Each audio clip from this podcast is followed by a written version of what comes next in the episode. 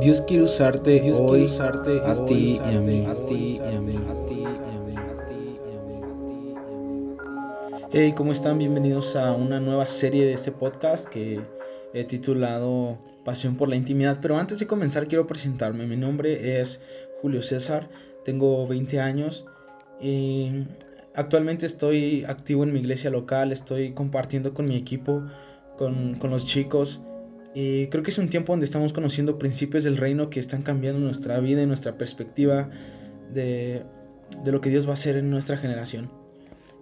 Creo que es una generación que va a ser levantada para tomar diferentes eh, plataformas donde puedan anunciar la verdad. Y una de las cosas por las que me llevó a hacer este podcast es que hace poco descubrí a Johnny Enlow, que es un pastor que menciona la profecía de los siete montes. El monte número uno es el monte de la comunicación y él menciona que en este monte de la comunicación muchas veces han tomado eh, la televisión, la radio, el periódico, incluso YouTube y las redes sociales para comenzar a difamar información, a traer malas noticias a, la sociedad. Todo el tiempo estamos recibiendo malas noticias en el noticiero, en la radio, en la televisión, incluso en redes sociales.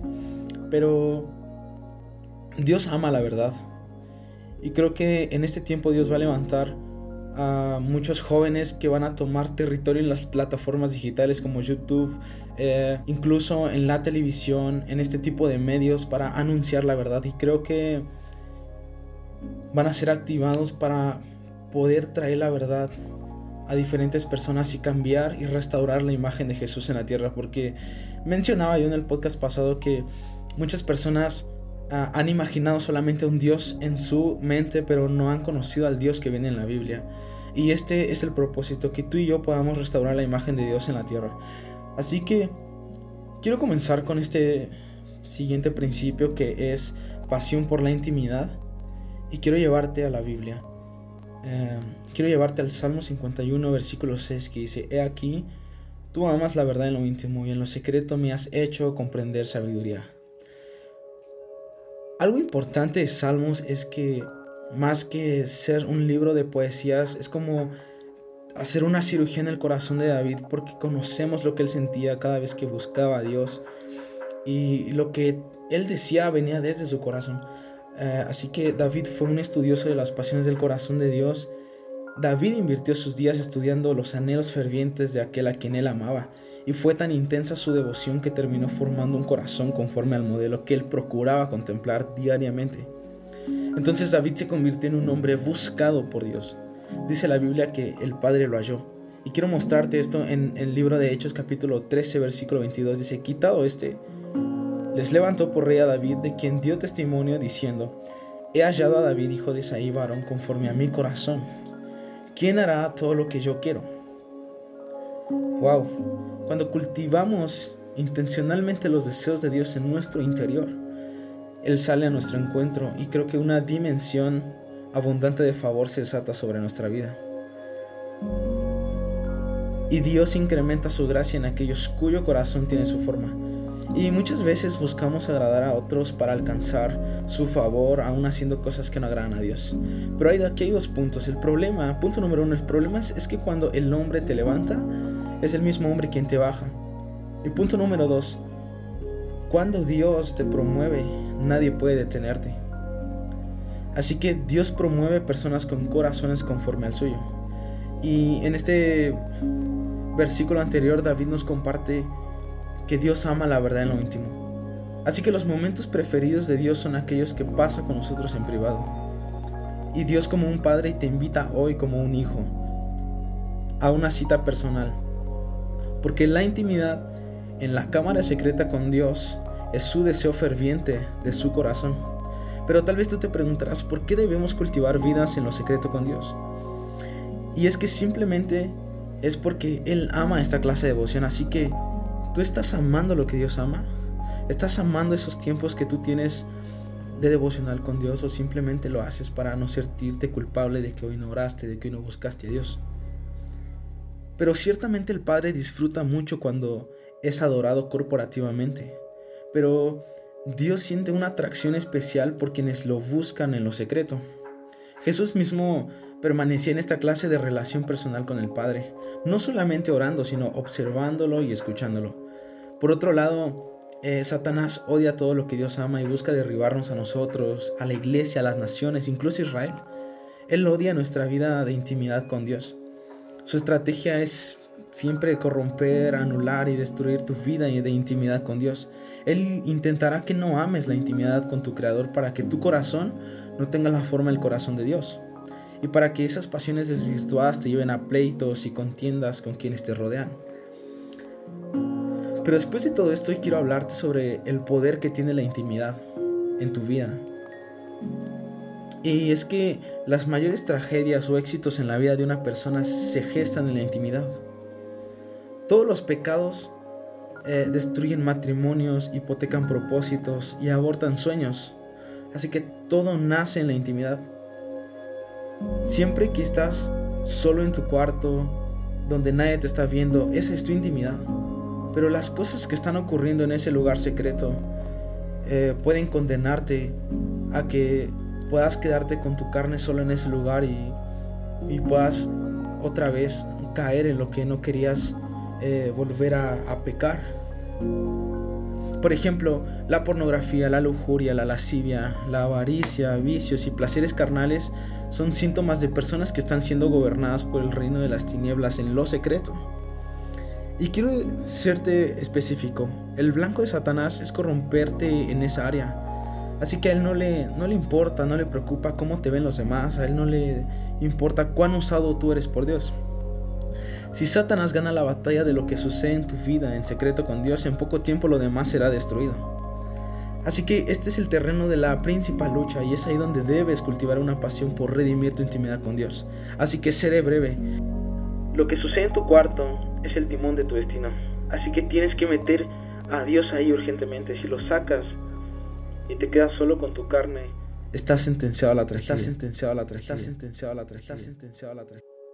Y quiero decirte que Jesús expresó esta pasión del corazón de Dios revelando el poder de la intimidad. Y quiero llevarte a Mateo capítulo 6, versículo 6 dice, pero tú cuando ores, apártate a solas, cierra la puerta detrás de ti y ora a tu Padre en privado. Entonces tu Padre, quien todo lo ve, te recompensará. Así que en otras palabras, no te esconderás y no te encontrarás con el Padre si no lo buscas donde Él está. Y quiero que meditemos en esta frase que dice Mateo 6:6. Dice, el Padre que está en secreto. ¿Acaso no suena que Dios está ocultando? Podría ser que Dios se esconde de nosotros por momentos.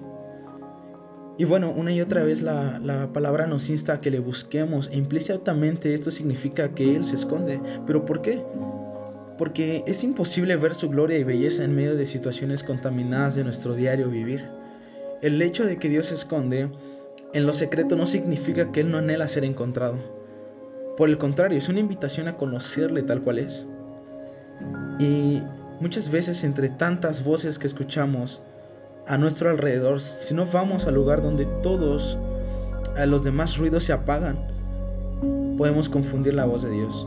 Así que su gloria es incompatible con nuestra vida plagada de deseos corrompidos e idólatras.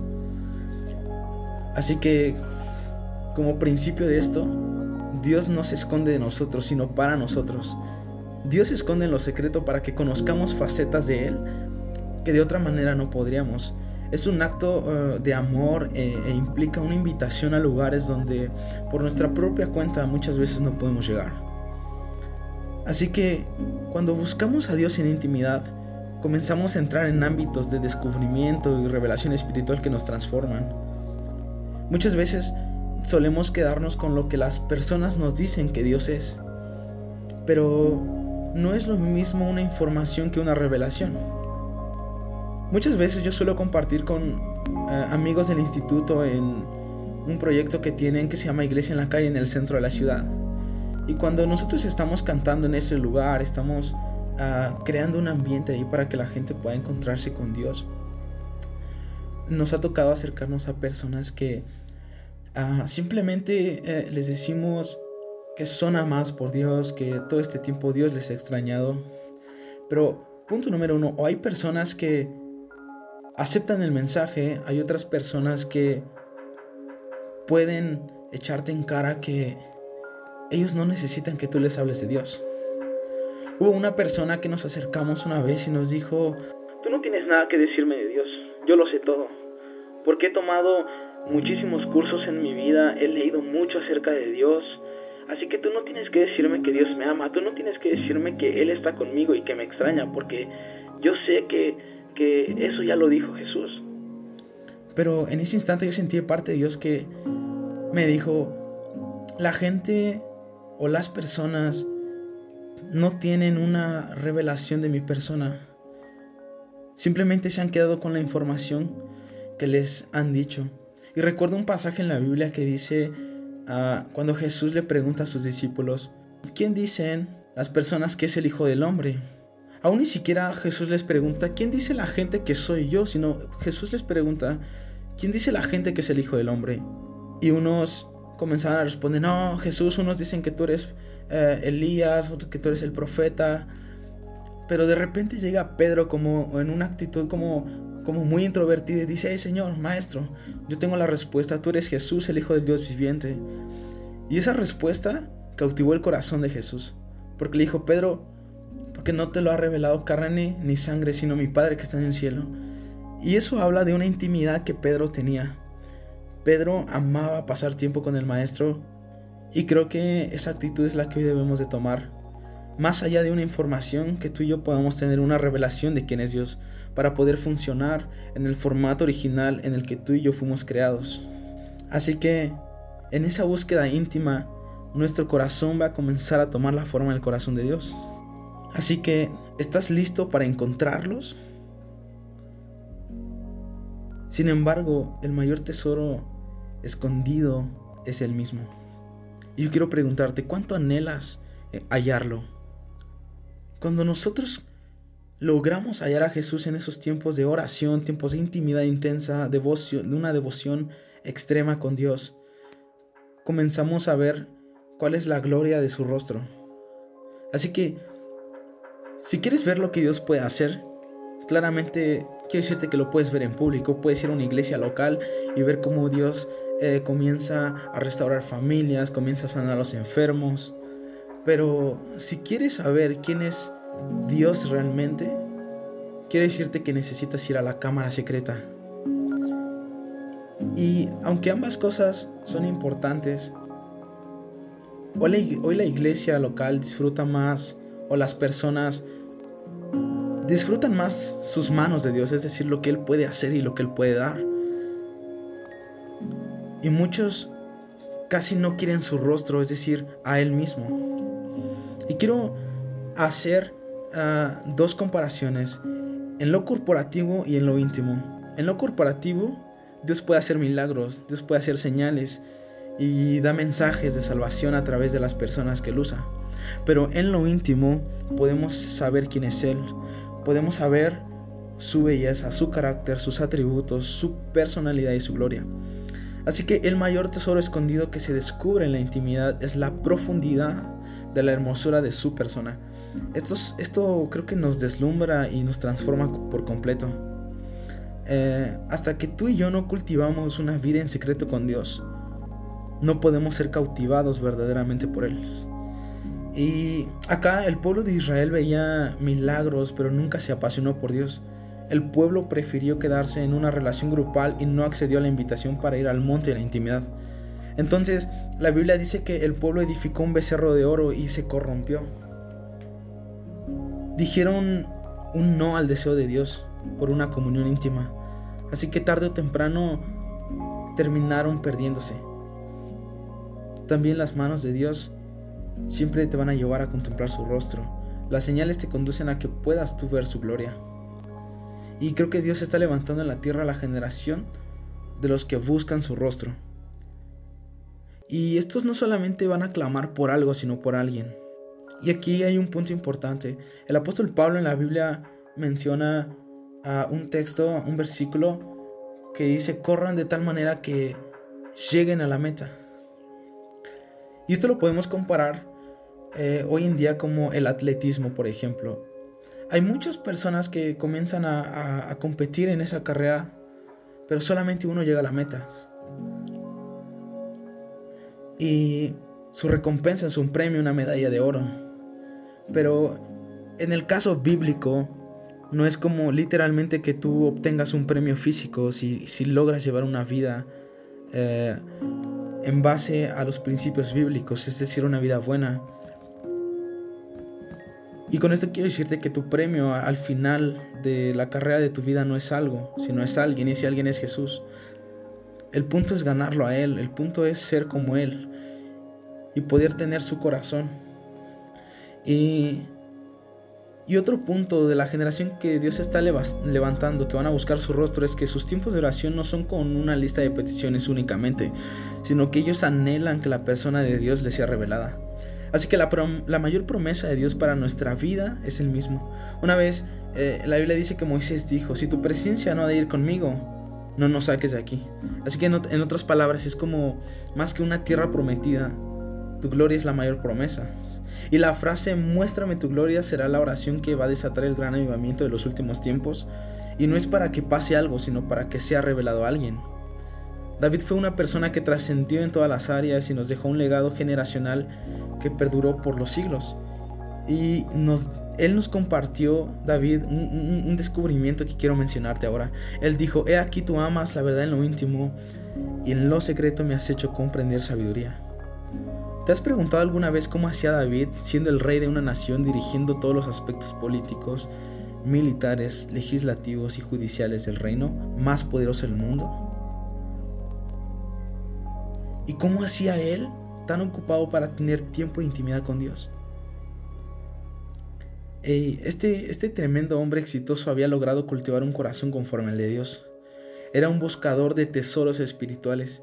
Si Dios amaba algo, David tenía que amarlo también. Su pasión era contemplar la hermosura de Dios y profundizar en sus asuntos. Él vivía observando lo que la mano de Dios, del Dios de Israel, hacía, pero procuraba ardientemente contemplarlo en lo secreto. Ahí descubrió que Dios desea esos momentos de comunión con sus hijos, esos momentos íntimos de oración eh, profunda. Por eso Él levantó una tienda en el centro de la nación, es decir, un, tabernáculo que, quiere, que significa eh, encuentro, para que las personas tengan una intimidad con Dios y le busquen. Eh, la Biblia dice que David ahí puso cantores, sacerdotes que ministraban 24/7, 24 horas, 7 días de la semana, día y noche. Y eso desató la manifestación del poder divino en lo público de una manera contundente y el reino de Dios expandió en, una, en, su generación de forma notable. Puedo imaginar que alguien le preguntaba a David, ¿cuál es la clave de la gloria de tu reino? Y David diría, el secreto está en lo secreto. Sin embargo, en lo íntimo se produce lo más poderoso. Y acá hay dos puntos. Uno es que una cosa es hacer tu devocional diario casi como una costumbre.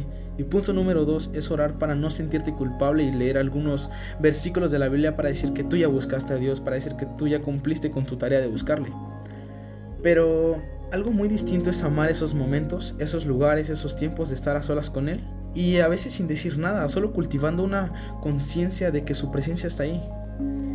Le preguntaron una vez a una persona al verla orando cada mañana unas 4 o 5 horas seguidas eh, ¿qué palabras usas para orar tantas horas seguidas? Respondió palabras. Casi nunca uso palabras, solo quiero estar con Él y contemplarlo. Creo que eso es clave para que nosotros comencemos a disfrutar nuestro tiempo de intimidad con Dios y dejar que, nuestro corazón sea expuesto a su presencia y sea transformado. Así que si quieres tener un corazón conforme al de Dios y convertirte en alguien buscado por Él, debes preocuparte ¿Amas la intimidad? Y quiero hablarte sobre algunas cosas que agradan a Dios. A veces, por respaldo de su nombre o su palabra, la propia necesidad o la propia necesidad de la gente, creo que Dios hace milagros, aunque este no siempre ah, significa que está como aprobando los medios que usa. El hacer o tu hacer puede impresionar muchas veces a las personas, pero tu ser agrada a Dios. Te das cuenta que muchas veces tu corazón está tomando su forma cuando anhelas más agradar a Dios que impactar a las personas. Y para terminar, quiero hablarte sobre una restauración de la intimidad. Para esto quiero llevarte a Cantares capítulo 7 verso 10. Dice, yo soy de mi amado y él me busca con pasión. Y Acá en este versículo podemos notar que Dios es apasionado por la intimidad. Él nos busca y enamora, es intenso su amor. Tenemos un Dios celoso que no se cansa de pelear por nuestro corazón todo el tiempo. Él prefiere morir a vivir sin nosotros. Cada día nos vuelve a enamorar. Eh, yo quiero que meditemos en la frase que escribe Salomón en esta canción profética llamada Cantar de los Cantares. Él dijo, el amado me busca con pasión. Y creo que esta frase es la síntesis de toda la Biblia. El ser que más ama al hombre desde la eternidad envía como cuerdas de amor para atraerlo nuevamente a él cada día. Así que nuestra pasión es una respuesta a la revelación que tenemos de su deseo por nosotros. No sé si has visto una película llamada Como si yo fuera la primera vez. Eh, no me juzgues por esta parte poco espiritual, pero quiero llevarte un pensamiento interesante. Trata de un hombre que se enamora de, de una chica que tiene una enfermedad debido a un fuerte golpe en su cabeza. Y su memoria solo dura hasta que se duerme cada noche. O sea que tiene memoria por un solo día. Al siguiente se despierta y siempre vuelve al mismo lugar sin recordar lo que vivió el día anterior. Y así que eh, esta película trata de que este muchacho, este muchacho se enamora tanto de ella que decide volver a conquistarla cada día, sabiendo que al siguiente día ya olvidará que le existe. Es una película romántica, pero que muestra la perseverancia de este caballero que se las ingenia para día tras día volver a enamorarla y el corazón de la débil y olvidadiza novia. Aunque es una película sin ningún trasfondo ni mensaje bíblico, a veces Dios usa hasta las piedras para hablarnos. Y así es Él, día tras día no se cansa de ir a ese encuentro de intimidad a buscar su débil y olvidadizo hijo. Nosotros somos rápidos para olvidar su amor y a veces rechazamos sus intentos por seducirnos. Tenemos un Dios que nunca se cansa de amarnos ni, desiste de nosotros. Así que yo creo que es tiempo de corresponder a este amor tan intenso y restaurar la intimidad. Ese lugar diario y secreto de relación con Dios se convertirá creo que en una fuerte provisión, sabiduría y gracia para tu vida. Así que mientras escuchas este podcast, Dios está impartiendo esta primera pasión en tu corazón. Antes de, que tú comiences a amar otras cosas, Dios te va a cautivar. Y creo que muchas veces necesitamos volver a aquellos lugares cuando buscábamos a Dios en secreto. Tienes que disfrutar a Dios y tú serás disfrutado por Él. Apasionate por la intimidad. Si quieres tener un corazón conforme a su corazón, es tiempo de ser intenso en amar lo que Él ama.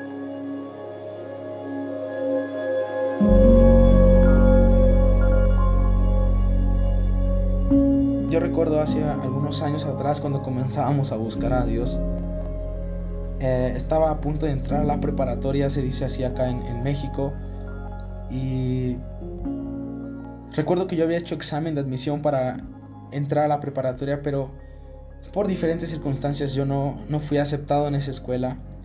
Y aún recuerdo que una persona comenzó a invitarnos a la iglesia. Ella sin saber lo que nosotros estábamos pasando nos invitó a, un tiempo de oración. Pero en ese momento yo sentía que mi corazón estaba tan, ah, tan sensible en, en poder hablar con Dios. Y creo que ese corazón tan sensible me hizo hablar desde el corazón y no desde la mente. Yo recuerdo que estábamos en ese lugar y era como un círculo de sillas, como alrededor de 10, 11 sillas y cada uno iba orando por sus propias peticiones. Y cuando terminó la persona que estaba al lado mío, yo sentía como, como una pasión o una, una desesperación porque ya me tocara orar a mí. Y cuando yo comencé a orar simplemente no dije una oración tan sabia como muchos teólogos, no dije, oh Dios Israel, haz esto, haz lo otro, sino simplemente lo que dije fue, Dios, mi corazón te, te anhela. Haz de mi vida lo que tú quieres que... Lo que tú tienes que hacer. Y esa simplemente fue mi oración y recuerdo que a la semana después me hablaron de la escuela y me dijeron, oye Julio, tenemos un lugar para ti, eh, así que necesitamos que vengas a inscribirte. Y wow, creo que Dios nos sorprendió en ese momento, pero el punto no es que nosotros oremos más para que Dios responda más rápido, sino que tú y yo oremos y busquemos a Dios en, en, la cámara secreta con una devoción y con un corazón tan sensible para poder ser transformado a lo que Él quiere hacer. Así que si tú quieres tener la forma del corazón de Dios, tienes que volver otra vez al lugar secreto. Yo no sé si es una guitarra en tus tiempos de devocional con Dios, yo no sé si es una sala, si es en tu comedor, pero Dios va a comenzar a traer imágenes a tu mente de lo que de aquellos tiempos con los que en los que tú pasabas tiempo con Él. Y es como una forma de decirte, y te extraño. Y Dios lo va a hacer en esta generación, así que sin más, quiero terminar con, con este podcast e invitarte a que los próximos días puedas tomar la forma del corazón de Dios. Hasta luego.